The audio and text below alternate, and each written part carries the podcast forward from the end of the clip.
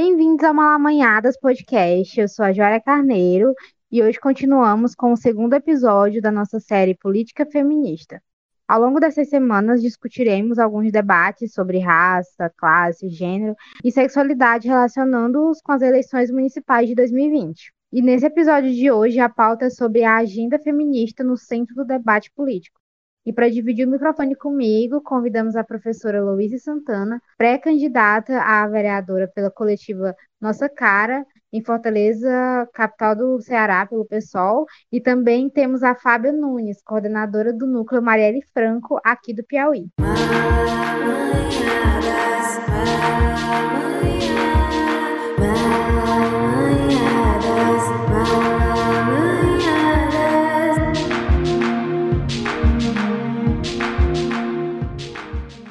E sem mais delongas, gostaria de saudar as companheiras que participam desse episódio comigo. Sejam bem-vindas, meninas. Seja bem-vinda, Fábia. Gostaria de agradecer pela oportunidade de estar presente nesse espaço, que eu admiro muito. Estou realizando um sonho de estar aqui com vocês, meninas. É um podcast que eu admiro muito, que eu sou ouvinte e que eu vi nascer também. Faço parte do Núcleo Marelli Franco, sou uma das coordenadoras e fundadoras.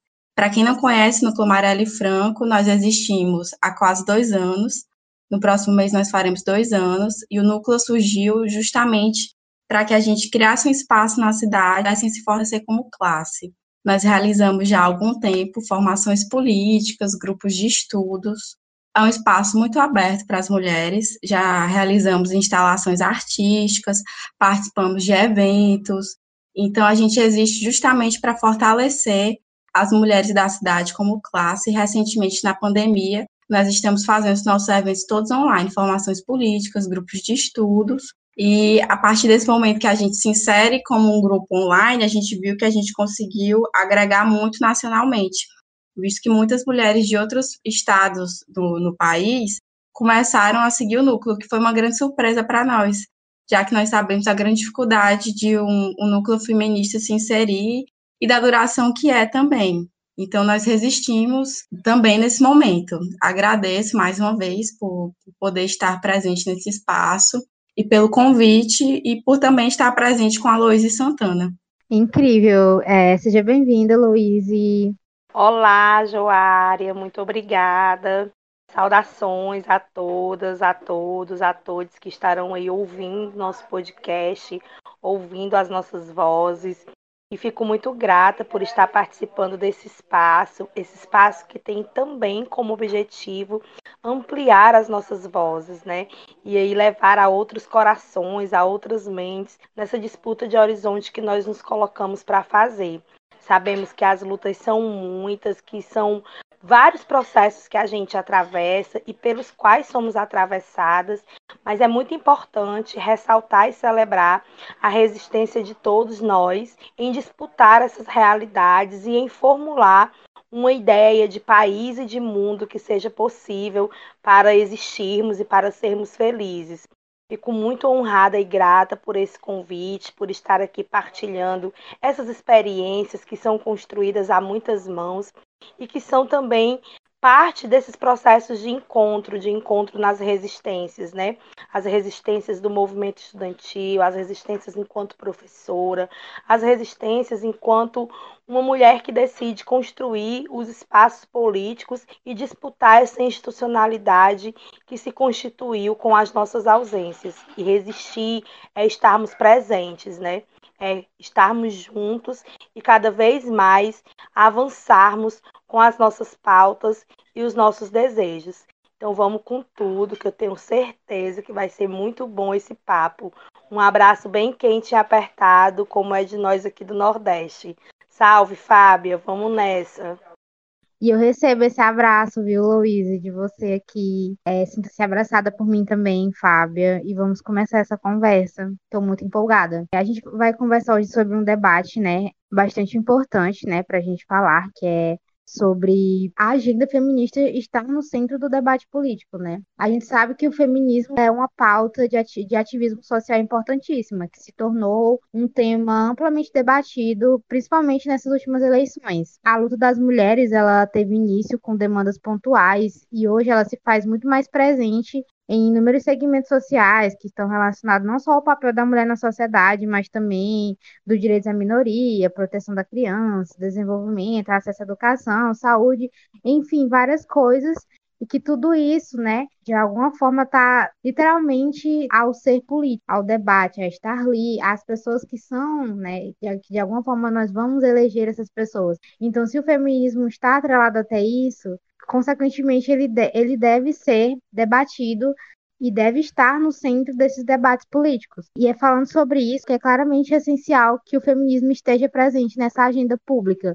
E eu queria saber de vocês como que vocês enxergam essa agenda pública hoje em relação a toda essa, essa necessidade. Para contextualizar, né? Para quem não sabe o que é agenda, basicamente a agenda é um conjunto de ideias e visões que vai terminar, vai determinar a ideia sobre algo pensando a, a, questão feminista, contextualizando, foi por meio dessa agenda feminista que nós conseguimos uma série de direitos, como o voto, a educação e entre tantos outros. Então, a agenda feminista nada mais é do que a igualdade entre homens e mulheres para que a gente possa conseguir os mesmos direitos que os homens. E através dessa agenda, um, um, um, exemplo de como é a gente eleger uma mulher que tem uma agenda feminista é o exemplo da, da vereadora Marielle Franco, que foi brutalmente assassinada, tá, executada há dois anos atrás, né? Então a gente continua se perguntando quem mandou matar Marielle e por quê. E dentre das vitórias que Marielle conseguiu, foram cinco de sete projetos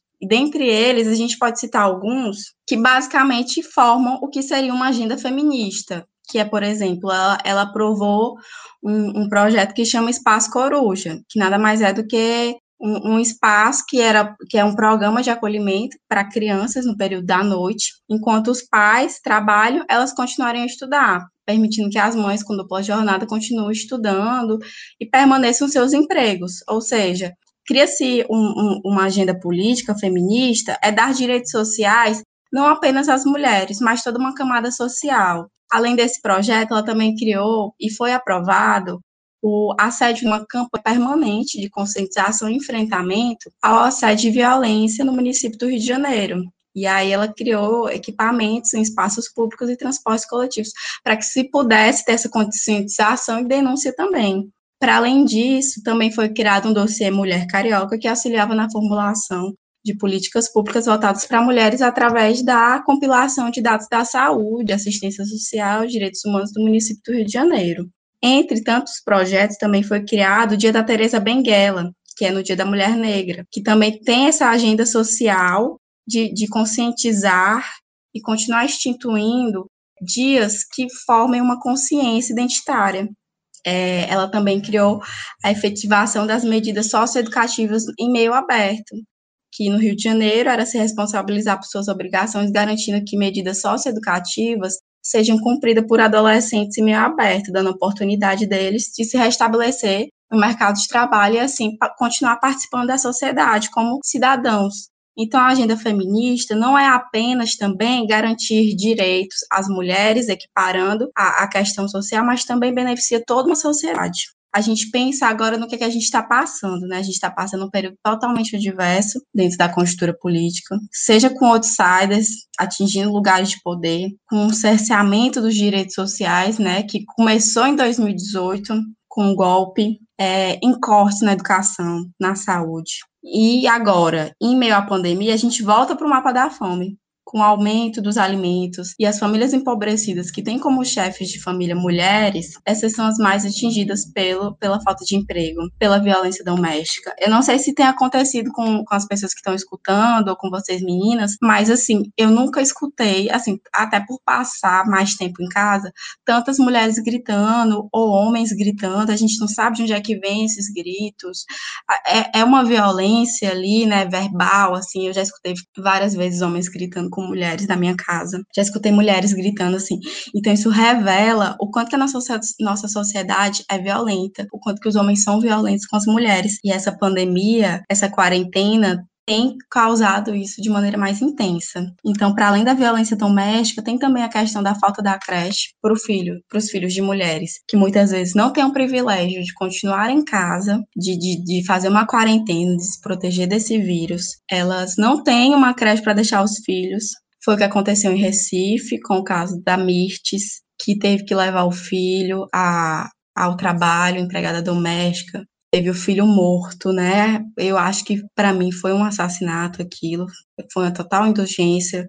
Então, revela um grande abismo social. Além disso, a precarização da saúde pública, a falta de um transporte acessível e de qualidade. Quantas fotos nós não vimos repercutir com pessoas todas aglomeradas isso faz com que essa parcela da população se insira numa maior desigualdade social e econômica. Então, eu acho, eu vejo é, essa agenda feminista, tanto nesse sentido do, de um progresso, de se eleger uma mulher como agenda feminista, beneficia toda uma parcela da sociedade, como também faz a gente observar o quanto que falta, né? O quanto que diz a falta e o quanto que a nossa sociedade está nesse abismo social por não termos políticas públicas adequadas.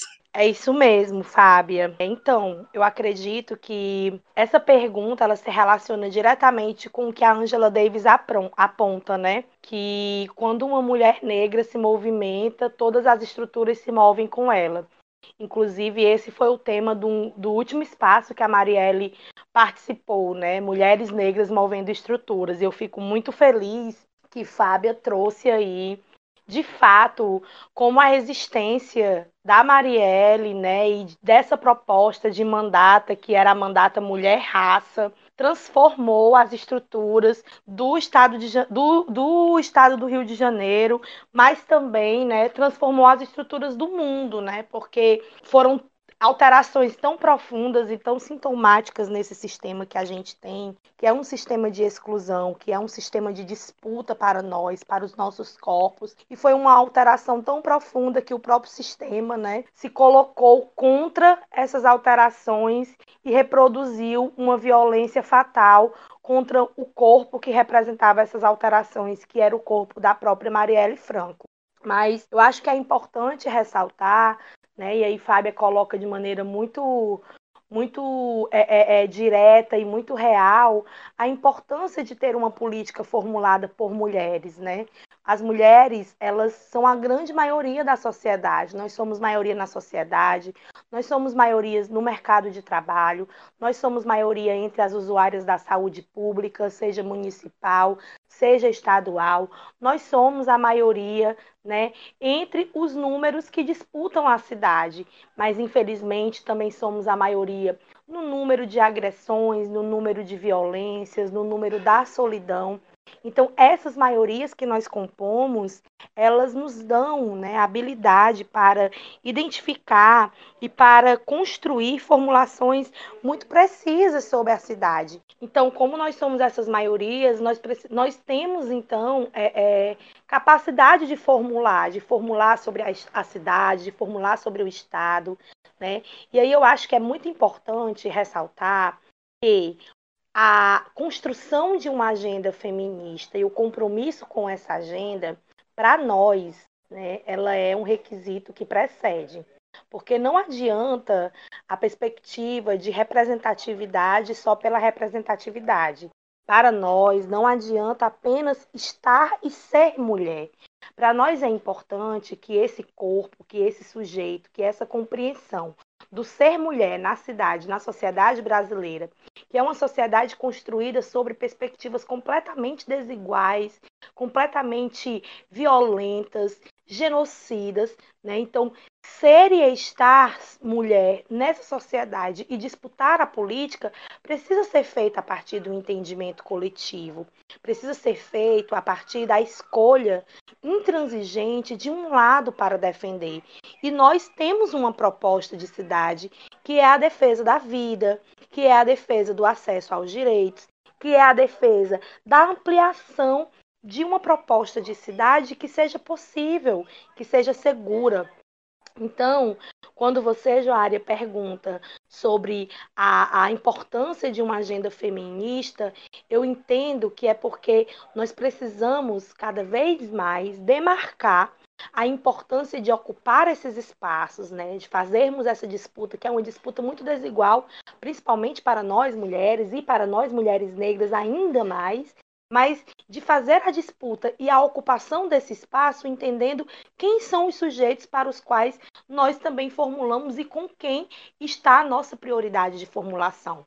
Nós não temos interesse de fazer uma formulação com os corpos que historicamente nos matam, né? com as instituições nos seus formatos cada vez mais enrijecidos e violentos que adentram nas nossas comunidades, que destroem as nossas famílias, porque toda vez que o filho ou a filha de uma mãe, de um pai, é retirado de dentro da sua casa, sofre violência, sofre inclusive violência de morte, né?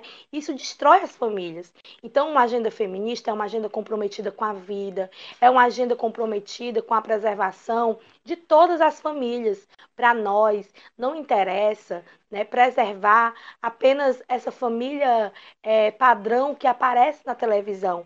Nós queremos a preservação de todas as famílias, inclusive das famílias dos trabalhadores e das trabalhadoras, das famílias que hoje são colocadas cada vez mais em risco porque o Estado toma as suas moradias, coloca eles e elas para habitar as ruas, sem nenhuma perspectiva de trabalho, de alimento, de acesso à saúde, à escola e, consequentemente, sem nenhuma perspectiva de alteração social para a vida dos filhos e das filhas dessas famílias. Então, ter compromisso com uma agenda feminista para nós é muito importante. E quando se trata da disputa dos espaços institucionais por mulheres, eu acredito que esse compromisso ele precede. Ele precede porque não basta ser mulher.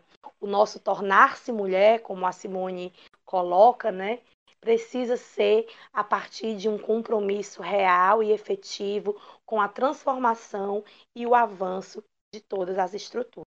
É, eu acredito que seja muito sobre isso, sabe? E quando vocês falam sobre termos uma faca cravada nas costas, assim que mulheres como a Marielle Franco vão lá, se candidatam, são eleitas, é, isso faz a gente refletir muito a, a, sobre a, a estrutura em que a gente está, em que nós mulheres estamos inseridas, né? E como meio político, ele é muito, ele, ele é masculino, ele é feito para homens, né? Ele nunca foi pensado para mulheres. E aí eu queria que vocês me falassem um pouco sobre o que vocês acham sobre isso, sabe? Vocês acreditam que o machismo, ele é a maior barreira que a gente tem para enfrentar, que a gente enfrenta nisso, ou vocês acham que está atrelado a muito mais coisas? Eu acho as dificuldades que nós temos, elas são estruturais. E aí pensar sobre o machismo é pensar o machismo como parte de toda essa estrutura. O machismo ele não é algo isolado, não é algo abstrato. O machismo ele está em todas as estruturas. E aí eu queria, é, é, eu acho que é muito importante quando Fábia coloca, né, pensar uma observação histórica sobre as questões que nós estamos tratando aqui, até para nós tirarmos essas, essas nossas essas nossas colocações e esses nossos apontamentos de dentro do armário, assim, para que eles não se tornem mais um, processo de, de discussão a partir de, de uma concepção individual. Eu acho que quando a gente pensa o machismo enquanto uma questão estrutural, a gente precisa considerar que as mulheres acessaram tardiamente o espaço da escola. As mulheres acessaram tardiamente o direito ao voto. E quando as mulheres acessaram o direito à escola e o direito ao voto, existiam mulheres que estavam lutando para terem o direito de pararem de ser animalizadas e serem consideradas seres humanos.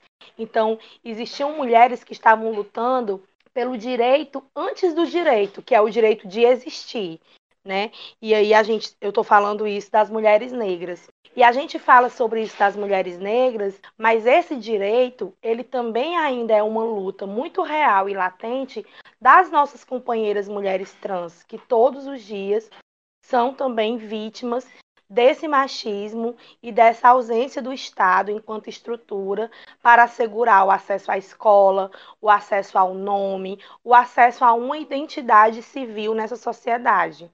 Então, eu acredito, Joária, que quando a gente fala do machismo enquanto impeditivo da ocupação dessas estruturas por nós mulheres, é preciso considerar que nós não ocupamos e que esse machismo não se trata apenas da ausência do favorecimento dos homens, mas se trata de todas as estruturas que esses homens criam para impedir que a gente avance. Entende?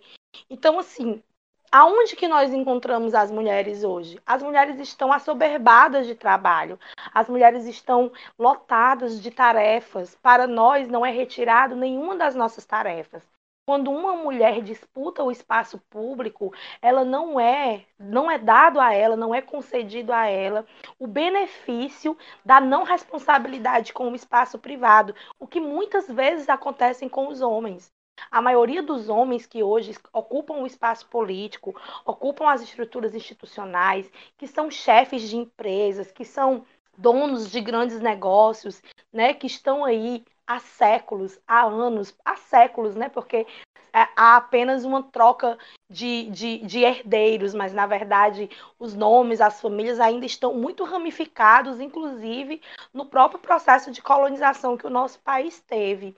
Então, quando nós olhamos para esses homens, quando nós olhamos para os nomes que eles representam, para os lugares que eles ocupam, essas pessoas, elas não tiveram que lidar com, com o processo de, do, do privado, com o processo de dentro de casa, com o processo da condução da família, porque as mulheres sim conduzem a família desde sempre não é? Conduzem o alimento, conduzem os filhos, conduzem a organização do lar. Então, todas essas cargas culturais, né? E aí, assim, gente, reivindicar que não se trata de dom, nós não fazemos essas conduções porque nós somos melhores nisso ou porque os nossos companheiros sejam incapazes de fazê-las. Nós fazemos porque culturalmente isso nos é atribuído. Então nós somos criados dentro de uma lógica, nós somos criadas dentro de uma lógica em que é cobrado de nós essa condução. E aí, na minha perspectiva, né, pelo que eu observo, e a partir dessas construções coletivas dos espaços que estou a ocupar, eu compreendo que isso, que isso é sim reverberação estrutural do machismo. Por quê? O que é que a gente chama de machismo? Né? E aí, colocar para quem está nos ouvindo que nós não temos a intenção de instaurar um processo, quando a gente fala sobre feminismo, não é uma, a intenção de instaurar um processo em que as mulheres vão estar contra os homens. Não.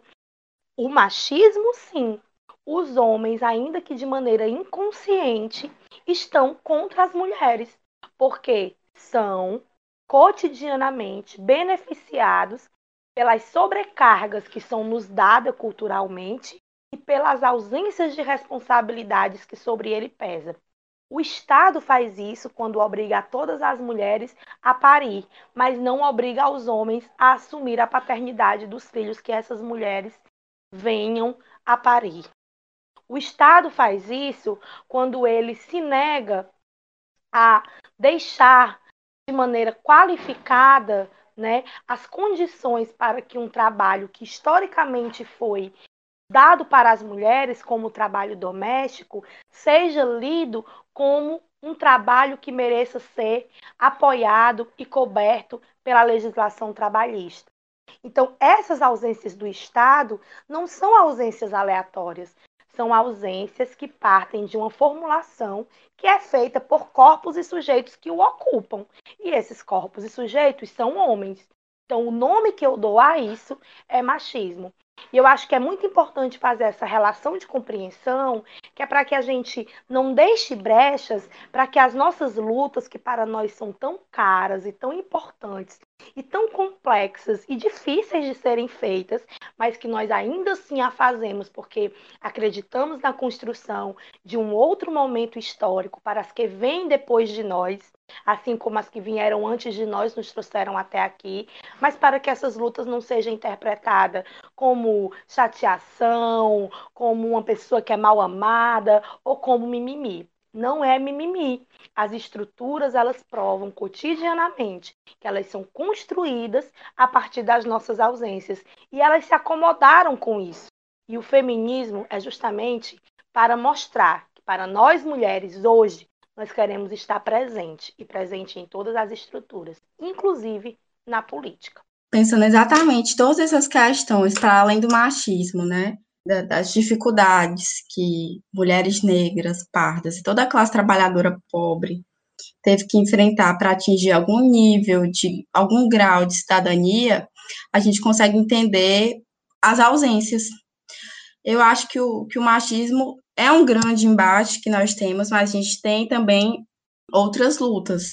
É, não tentando hierarquizar, porque eu acho que as opressões são diferentes para cada um, mas no sentido de que o racismo, a homofobia, eles andam junto com, com, com, o, com o machismo. Então, o direito de existir é algo que é uma luta, é uma luta travada diariamente. E quando eu penso nessas questões, eu me lembro, eu penso muito na, na intelectual Carolina Maria de Jesus, é, que, que é uma grande intérprete para a gente compreender a formação do Brasil, no, no livro dela, da Diário de uma Favelada, que inclusive agora, né, a Companhia das Letras vai relançar com uma super edição, e assim, eu acho que de fato agora ela estaria feliz de como os livros dela sairiam, e tem uma frase dela que fala que quem governa o Brasil não sabe que é a aflição do pobre.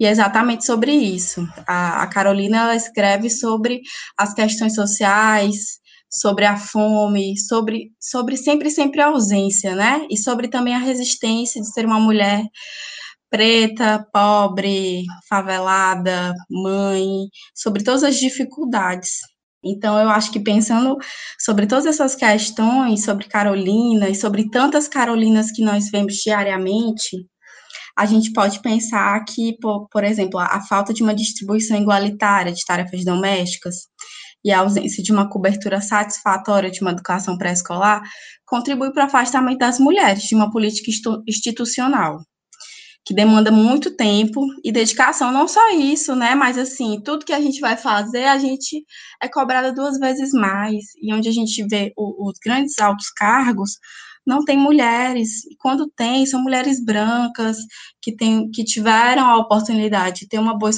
escolarização, o que não demonstra o, o, o que de fato é a sociedade brasileira, que é uma sociedade marcada pela opressão, pela pobreza, que é uma sociedade que, que, é, que é parda, que é negra, e a gente não tem políticos, a gente não tem representantes com a cara do Brasil. A gente não tem, como Carolina cita, a gente não tem um, um, político que não sabe, a gente não sabe o que é a aflição do pobre. A gente não tem essa representatividade.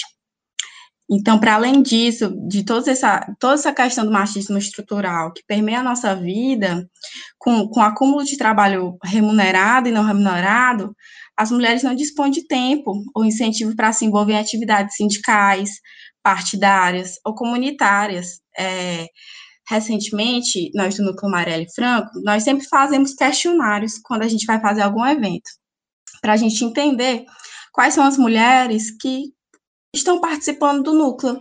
E a gente sempre encontra mulheres que têm uma escolarização, seja básica ou seja de nível superior. É, uma coisa que, que nos deixou felizes foi que, foi que a maioria é, se considera parda ou negra, então isso já demonstra um certo avanço, mas ainda é muito pouco porque a gente quer conseguir. Para além disso, a gente consegue, a gente consegue entender né, que existe uma falta e nas eleições de 2018, a gente consegue ver hoje, né? A gente tem muitos desafios pela frente. A gente ainda precisa superar para conseguir mais coisas.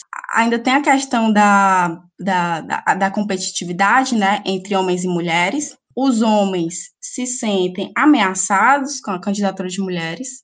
Recentemente, né, com as leis é, das cotas, não só a, a gente tem as candidaturas laranjas, que é uma imensa infelicidade para a política, mas a dificuldade de se aprender a organizar politicamente, seguir regras eleitorais, a própria organização interna do partido e a invisibilidade feminina e até o uso da figura da mulher para fortalecer a imagem de candidatos homens são formas de conservar e alimentar a dinâmica de proteção de poder já existente na política.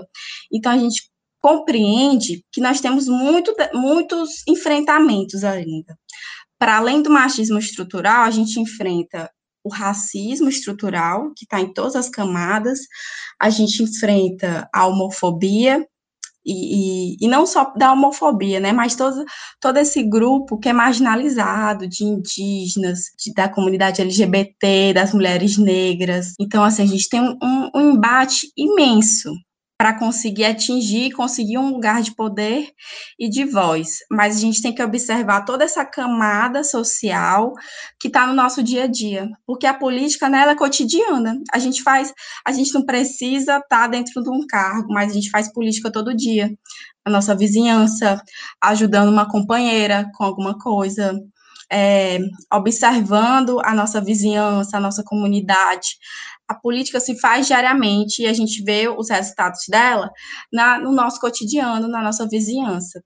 Por isso que é tão importante que a gente eleja e fale sobre agendas feministas. E quanto que a gente perceba a falta que isso traz e, e leia, né? Esses intérpretes, essas pessoas que falam pela classe trabalhadora, como a Carolina Maria de Jesus. incrível, gente. Eu fico assim só escutando vocês, porque para mim meu Deus, é poesia aqui. Eu tô só recebendo as informações e processando tudo.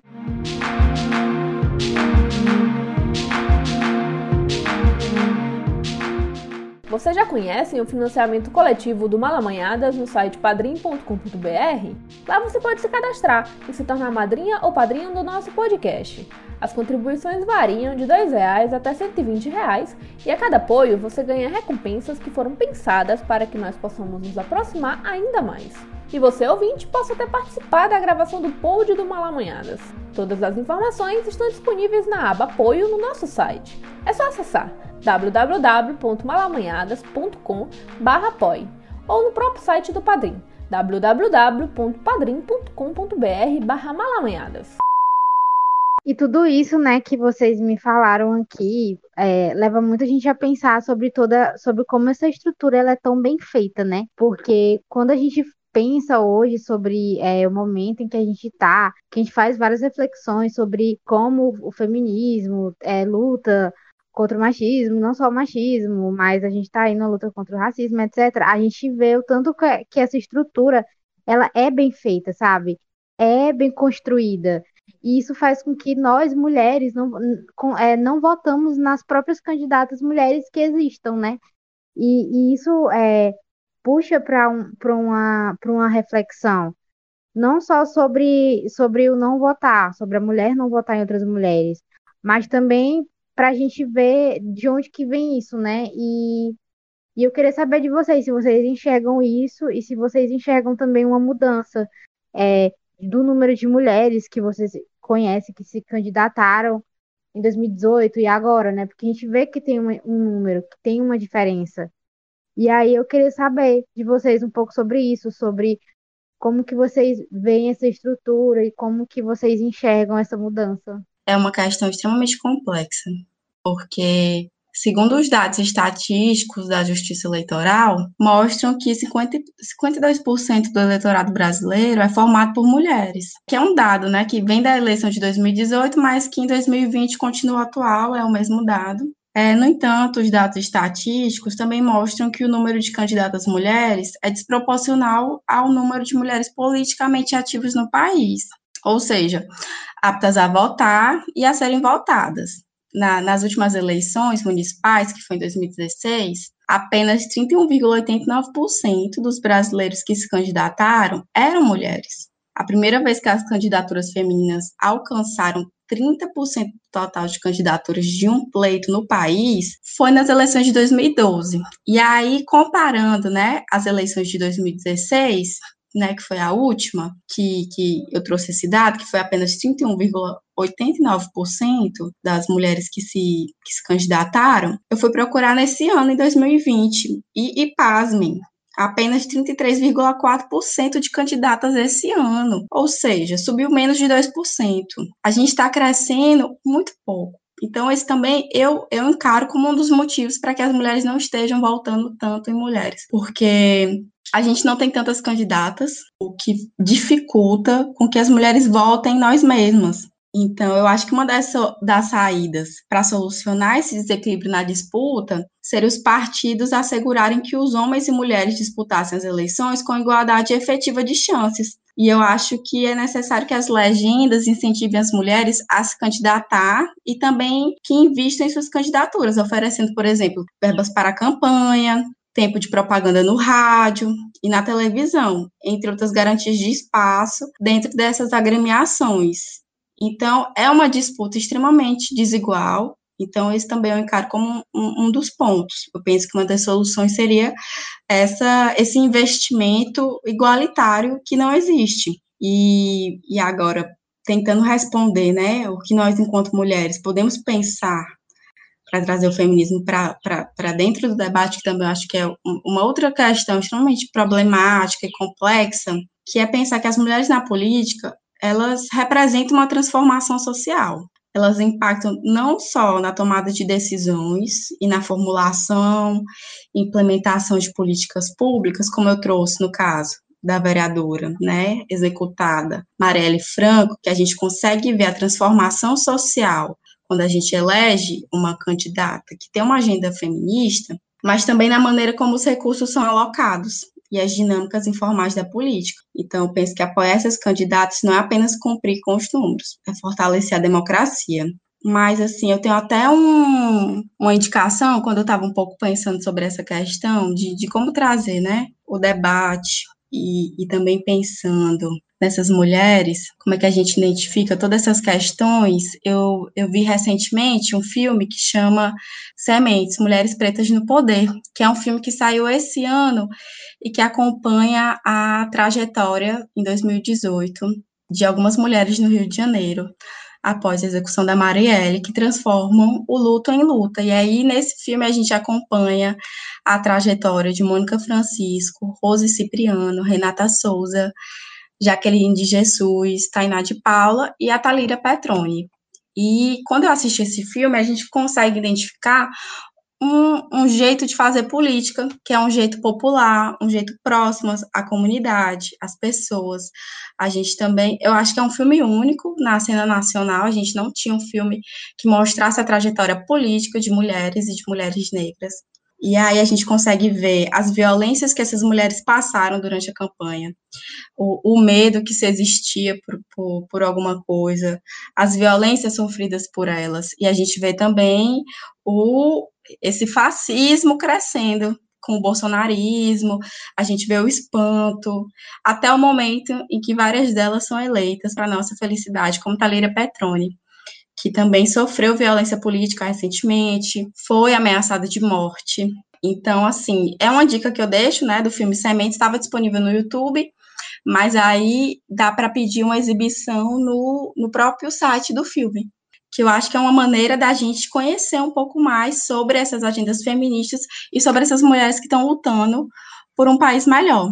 E agora, assim, pensando um pouco nós, enquanto mulheres, como é que a gente pode trazer esse, esse o, o feminismo para a roda, a agenda, agenda feminista, é, também pensando um pouco essas eleições municipais e federais.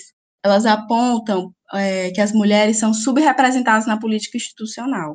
E aí, essa situação não é exclusiva do Brasil, e aí eu pesquisei esse dado, é um dado da União Interparlamentar, que é um órgão vinculado à Organização das Nações Unidas, que mostra que havia somente 19,3% de mulheres legisladoras no mundo, gente. Isso é um absurdo. Em abril de 2011, é um relatório da ONU. Então a gente tem muita, tem muito que fazer e eu acho que uma das soluções para isso também é essa política da vizinhança. É você conversar com a sua companheira, é você trazer sua mãe para a roda, trazer a tia, é o diálogo, é o estudo, é a leitura, são os filmes, sabe? Eu acho que existe um, um, uma grande questão cultural e social para a gente trazer para a roda e trazer as pessoas que não estão dentro dessa situação para dentro.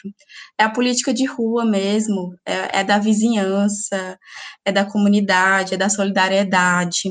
Então, acho que dessa forma a gente consegue trazer a agenda feminista e colocar o feminismo em prática na sociedade.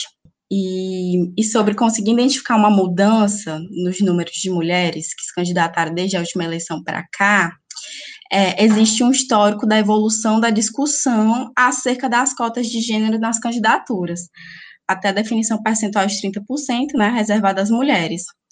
E aí, segundo esse, esse dado, segundo essa, essa política, atual interpretação da lei determina, né, que caso não consiga, o partido não consiga o registro de um total de candidatas que alcance a marca de 30%, o número de candidatos do sexo masculino deve, deve diminuir até essa proporção seja assegurada. E aí, uma das saídas para solucionar esse desequilíbrio na disputa que, que, é como eu falei, seria que os partidos assegurassem que os homens e mulheres disputassem a eleição com, com uma igualdade efetiva. Para tanto, é necessário, como eu falei, né, em relação às legendas. A primeira questão que a gente precisa pensar é por que mulheres não votam em mulheres? E aí eu acho que Fábia trouxe aí, inclusive, Fábia, muito obrigada, porque a gente também faz um roteiro, um roteirozinho, mas às vezes, né, os dados, eles são tão preocupantes que a gente fica olhando para eles e tentando pensar como falar a partir desses dados de tantas ausências da necessidade da nossa presença. Então, geralmente, mulheres não votam em mulheres porque nós não temos mulheres candidatas. E as poucas mulheres que nós temos candidatas são mulheres que estão muito distantes da grande realidade das mulheres. Nós estamos fazendo uma campanha coletiva aqui em Fortaleza e todas as vezes que nós mostramos o panfleto, que nós falamos com as pessoas, que nós apresentamos, que as pessoas olham para a foto e olham para a gente, elas dizem: Nossa, é a nossa cara, que é o nome da nossa candidatura e é as mulheres elas se perceberem na política.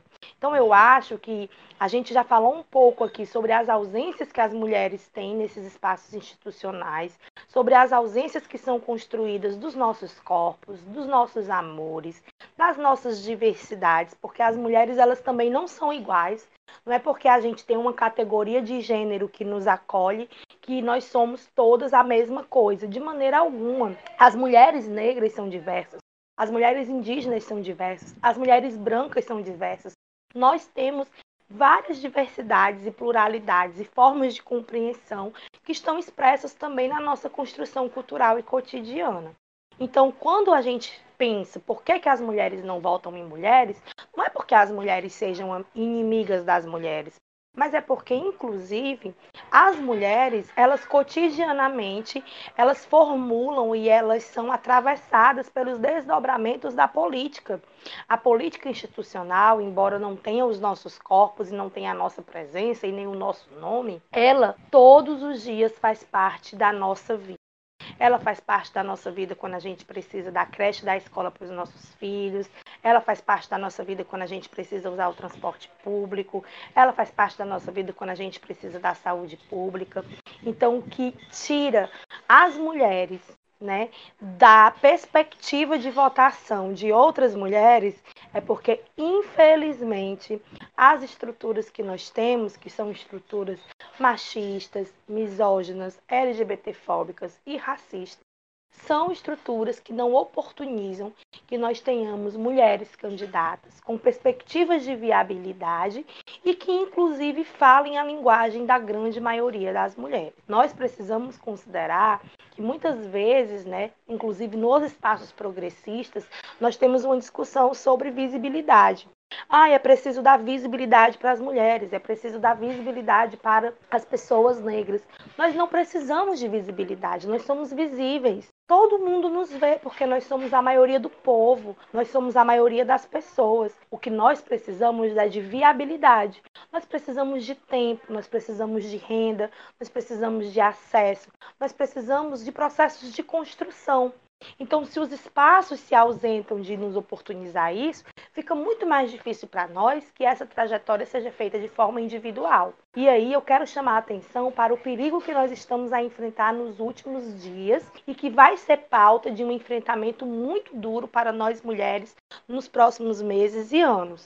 Nós temos uma discussão em torno da pauta de reserva né, política para mulheres no Brasil que está beirando uma discussão da ausência das mulheres, que está beirando uma discussão que fortaleça a ausência das mulheres. Por quê? Nós temos uma reserva de recursos, de perspectivas dentro dos partidos, né? Uma reserva por força da lei, que é de 30%, mas que essa reserva tem sido usada de maneira muito abstrata, não tem sido usada de forma a oportunizar a inserção de mulheres, como deveria ser a previsão da legislação.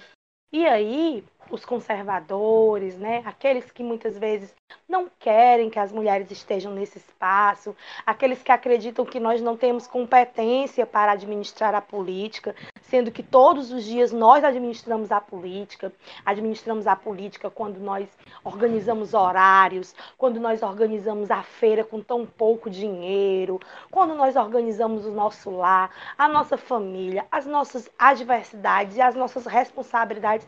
Nós somos administradoras do tempo, da vida, da manutenção. Por que não não acreditar que nós também Somos as administradoras da política possível e de uma política, inclusive, que seja capaz de trazer mais oportunidades. E o perigo que nós temos é a alegação de que, como nós temos muitas mulheres sendo utilizadas como laranja, essa reserva ela deve acabar. Na verdade, o movimento deveria ser um movimento contrário. Se nós temos dificuldade no cumprimento dessa legislação, o que nós precisamos é de mais investigação, é de investimento, inclusive em formação, é de ampliação das oportunidades e não do, do cerceamento e da retirada das poucas que nós já conseguimos alcançar. E aí, dentro disso, pensar sobre as mudanças que nós podemos identificar nos últimos tempos, né? Eu acredito que nós tivemos uma mudança muito significativa após a morte da Marielle, e aí eu quero trabalhar um pouquinho sobre esse evento histórico, né, e que altera as estruturas das relações sociais e de transformação não só no país, mas como no mundo todo, mas eu quero trabalhar esse evento dentro de uma série de alterações que nós estamos vivendo. Nós estamos vivendo um tempo muito perigoso. Então, até a ausência das mulheres nesse espaço da política é também reflexo desses perigos. Porque você pensa, poxa, nós não podemos permitir que as mulheres sejam executadas porque elas decidiram ocupar a política. Nós não podemos permitir que filhas fiquem sem, mães, que irmãs fiquem sem irmãs, né? Que mães fiquem sem filhas, simplesmente porque essas sujeitas decidiram e decidiram de forma legítima, a partir da colocação do seu nome, da disputa, ainda que desigual, mas decidiram de forma legítima participar da política institucional. E aqui no Brasil nós tivemos uma alteração muito profunda a partir do que foi a execução da Marielle, porque essa execução trouxe, né, retomou, pelo menos para nós, é, é, mulheres negras, mulheres que já estávamos em movimento, que há muitas vezes nos encontrávamos, né, de maneira às vezes muito distante, mas esse processo trouxe para nós uma urgência, um alerta. Olha, nós não podemos fazer isso sozinhas. Nós precisamos fazer isso de forma coletiva e precisamos fazer isso de forma urgente, porque se nós não fizermos isso, nós não vamos conseguir avançar como nós queremos.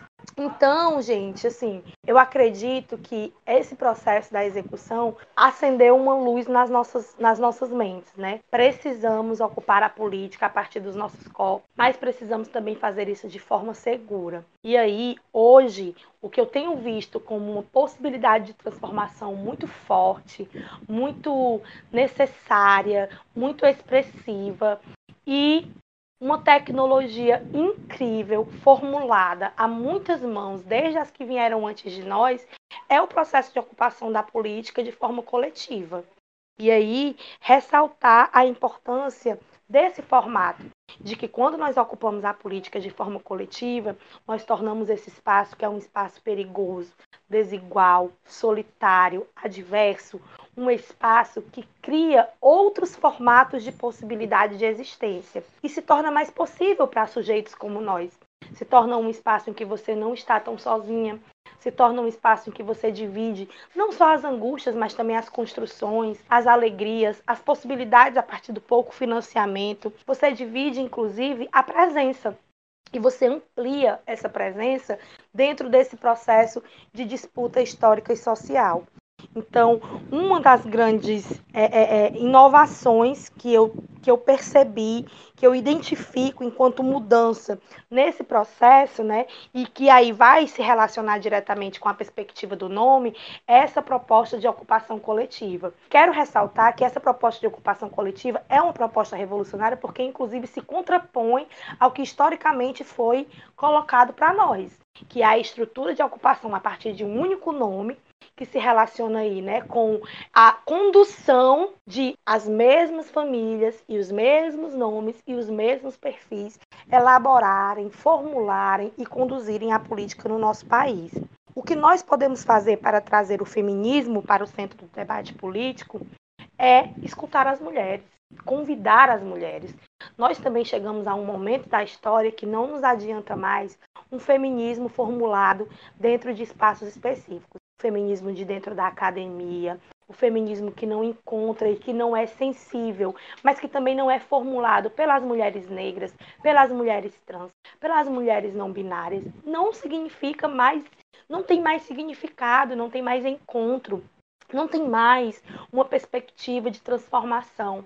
Então, eu acho que trazer o feminismo para o centro do debate político é cada vez mais apontar como o feminismo ele é cotidiano nas nossas vidas. Nós somos irmanadas, né? Trazer o encontro das mulheres que se incomodam com as outras mulheres que sofrem agressão e que a partir disso criam uma agenda de autoproteção comunitária. Ou seja, se você estiver sofrendo agressão, acenda a luz algumas vezes. As mulheres nas comunidades elas já têm essa formulação. Precisamos assimilar nos espaços políticos, enquanto tecnologias formuladas comunitariamente, tudo que as nossas mulheres podem nos ensinar. Parar muitas vezes de acreditar que uma agenda feminista significa chegar nos espaços e despachar milhares de ideias que foram formuladas em espaços completamente alheios àqueles em quais a gente está tratar com respeito as mais velhas, considerar a vida das que chegam e construir a partir de uma coletividade. Eu acho que a nossa agenda feminista ela precisa cada vez mais ser uma agenda plural, que pulse vida e que seja capaz de dar conta das múltiplas diversidades que nós estamos desenvolvendo. E acredito que uma agenda feminista, ela precisa ser construída todos os corpos, todas as sujeitas que querem e que desejam esse novo mundo.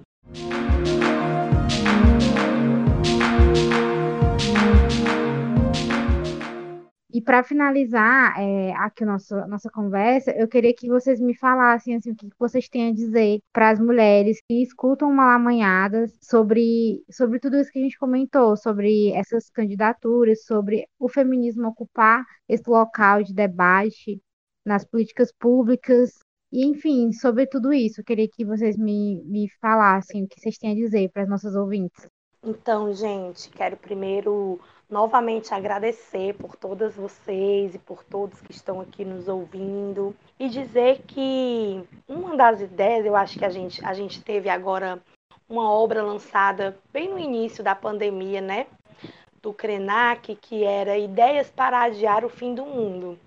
E aí, sobre essas ideias, eu reivindico a ideia da Conceição Evaristo. Eles combinaram de nos matar e nós combinamos de não morrer.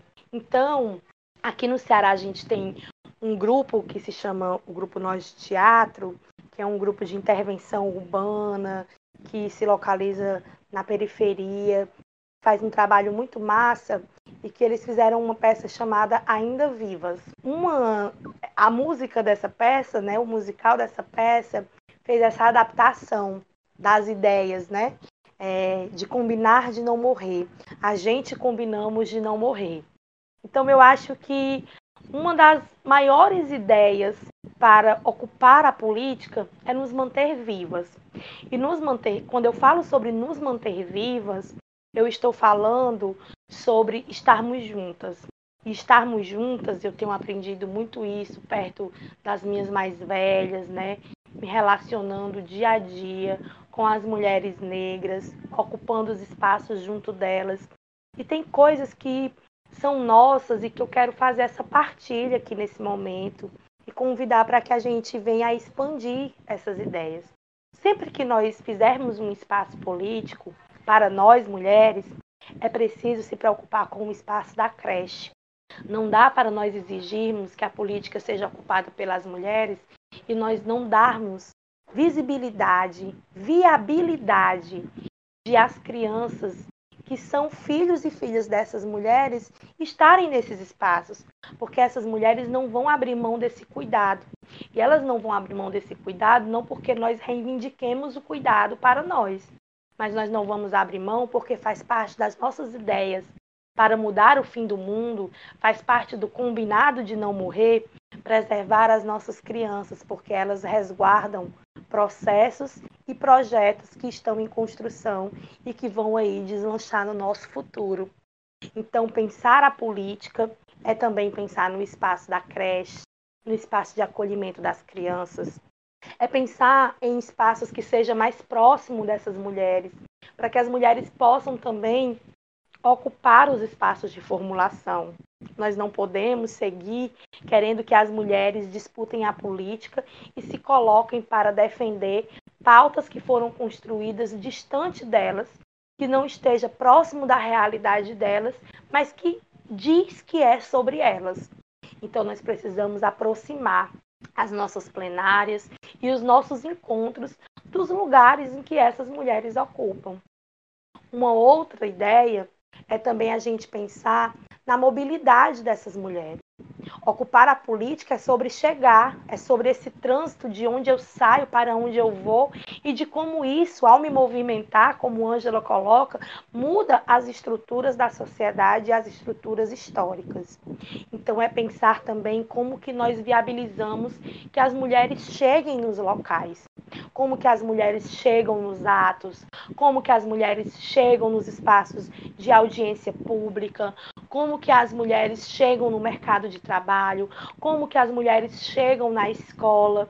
Então também é sobre isso. É também sobre pensar em como essas mulheres, além de chegar, elas permanecem.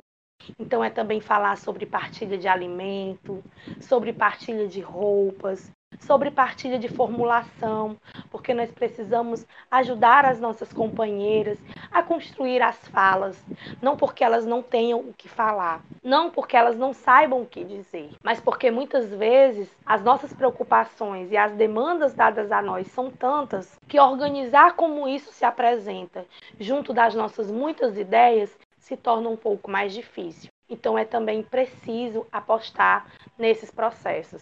E aí ressaltar que as estruturas institucionais elas estão acomodadas da maneira como elas foram construídas. Esses lugares de privilégios, de acomodações, são lugares muito difíceis e também são lugares em que os sujeitos que já estão assentados neles não vão abrir mão de maneira fácil ou de maneira tranquila.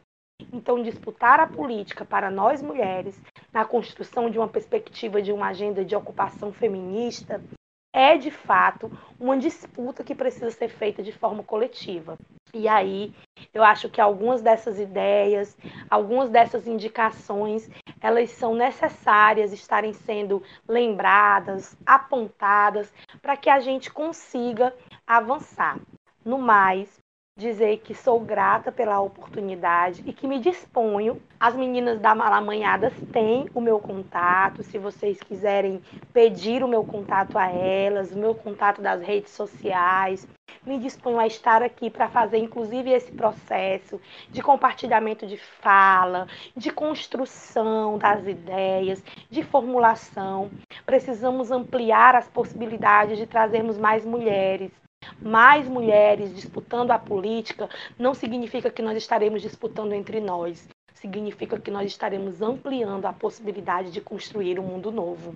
Então, muita força para nós, muita fé na luta para a gente vencer e que nós não sejamos interrompidas. Não vão nos calar, não nos calarão e nós não seremos interrompidas. Há muito tempo que as nossas caminham e formulam as tramas. Nós vamos seguindo enquanto linhas nesse TC e trazendo novas cores para que as que virão junto e depois de nós possam encontrar possibilidades. Um grande abraço, muito obrigada e eu espero que a gente siga aí malamanhadas de ideias, de esperança, de utopias e sonhos e de construções. Muito obrigada, Luíse, pelo espaço, pelo tempo de estar aqui com a gente conversando. Eu sei que o tempo está corrido e, e, enfim, mas eu agradeço demais pela atenção que tu deu a gente, por ter se disposto a estar aqui conversando, viu? Gente, então, o que é que fala depois dessa fala brilhante da Louise, né? O que é que sobra para mim? Eu vou citar uma frase de uma cientista política que chama Anne Phillips, acho que é assim que se pronuncia, e que eu acho que tem é uma, é uma mensagem que, que eu acho que eu queria passar para vocês. E ela afirma que é nas relações entre ideias e presença que nós podemos depositar nossas melhores esperanças de encontrar um sistema justo de representação, não numa oposição falsa entre uma e outra. Ou seja, é importante ter mulheres representantes, mas ao mesmo tempo que as ideias representam as mulheres. As duas coisas importam. Então é sobre isso. É, devemos nesse momento, que é um momento extremamente importante político, pesquisar quais são as mulheres que estão candidatas na nossa região, que ideias elas representam, elas representam quem nós somos, elas representam o futuro que nós queremos, é sobre isso que nós devemos pesquisar nesse momento tão importante. E para além disso, como a Louise esclareceu de forma brilhante, a política se faz diariamente e se faz de múltiplas formas. É, devemos apoiar os centros militantes, núcleos que apoiam mulheres. É, e para isso também me coloco à disposição. Sou uma das coordenadoras do Núcleo Marielle Franco. É, continuamos nossas atividades online e continuamos a acolher as mulheres de diversas formas. As nossas formações são feitas por mulheres e é tudo feito de forma extremamente horizontal. Temos grupos de estudos em que é basicamente quase que uma terapia, eu brinco, porque lá a gente se sente à vontade para falar o que pensamos, o que sentimos, apenas com mulheres, entre mulheres, porque acreditamos que entre nós nós vamos nos fortalecer e seguir em frente, procurando um mundo melhor para nós. E aí eu termino a minha fala, agradeço imensamente o espaço e de poder contribuir com, com a presença da, da. Eu não conhecia a Loise e fico muito feliz de conhecer alguém que está nesse centro político agora e que merece todo o respeito, toda a visibilidade. E agradeço a Malamanhadas mais uma vez por ceder todo esse espaço, toda a generosidade e calma com tudo isso. É meu primeiro podcast. E sigam o, Núcleo Marelli Franco, que é arroba Núcleo Marelli Franco. E é isso, gente. Muito obrigada. Queria agradecer novamente, né, a presença de vocês aqui. Eu sei que o tempo é corrido, e mas para a gente é muito especial estar aqui gravando esse episódio com vocês e tendo vocês aqui no Malamanhadas. Enfim, só gratidão, meninas.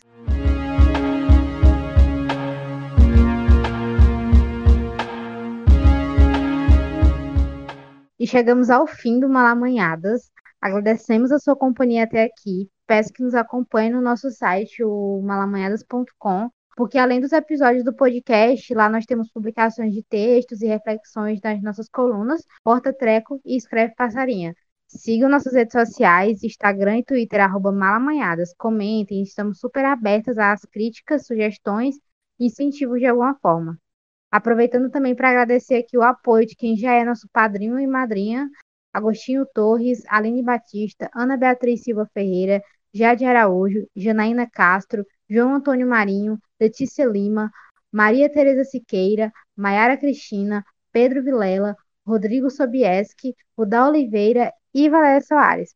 Somos um podcast independente e seu apoio é fundamental para que continuemos no ar. Muito obrigada a todos, cuidem-se, bebam água e até a próxima.